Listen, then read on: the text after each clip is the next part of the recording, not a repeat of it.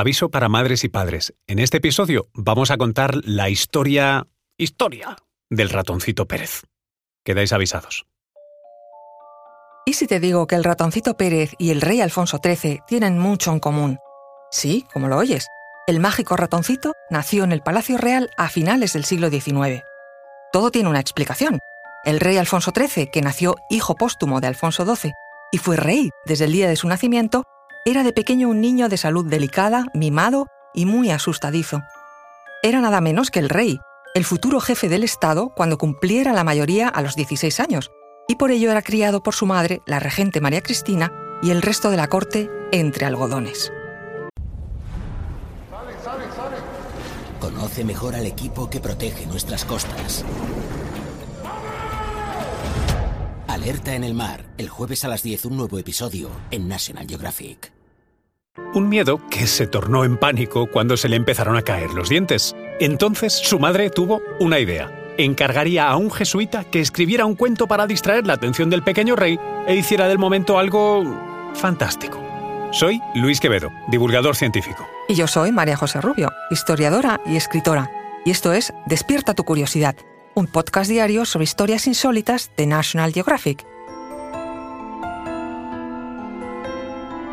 Y recuerda, más curiosidades en el canal de National Geographic y en Disney Plus.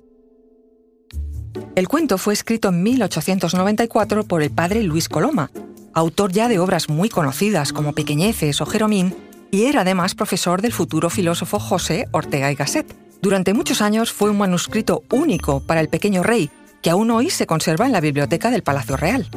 En la historia inicial había dos protagonistas, el ratoncito Pérez y un chico llamado Rey Bubi I, apodo con el que la reina llamaba a su hijo. El niño al que se le ha caído un diente pide en el cuento al ratón que le permita convertirse en un roedor como él, y así poder ser su compañero de aventuras en la misión de sustituir los dientes caídos que los niños dejan debajo de la almohada por un regalo. Regalo que a veces es una moneda de oro, si el niño resulta que es de familia pobre. Los dos amigos trabajaban toda la noche recolectando dientes de los demás niños para llevarlos después a la casita del ratón, que se encontraba en un lugar real. Real no de realeza en este caso, sino que existía de verdad en el Madrid de la época. La trastienda de la pastelería Carlos Prast, en la calle Arenal número 8.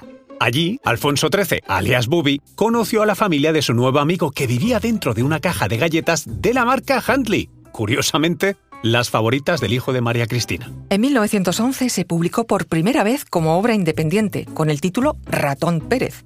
Para entonces, hacía una década que el rey Alfonso XIII había asumido sus funciones de jefe de Estado e incluso era ya padre de cuatro hijos, que imaginamos seguirían leyendo el cuento. La primera edición, como es de suponer, iba dedicada a él.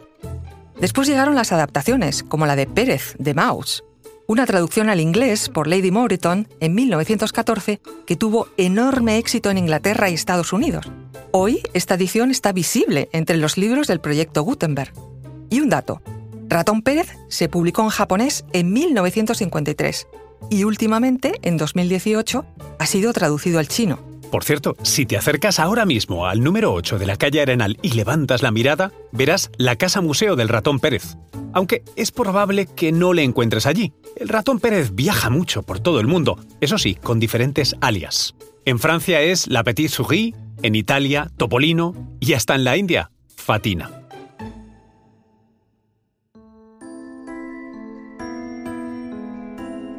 Recuerda que Despierta tu Curiosidad es un podcast diario sobre historias insólitas de National Geographic. Disfruta de más curiosidades en el canal de National Geographic y en Disney Plus. No olvides suscribirte al podcast y darle like si has disfrutado con nuestras historias.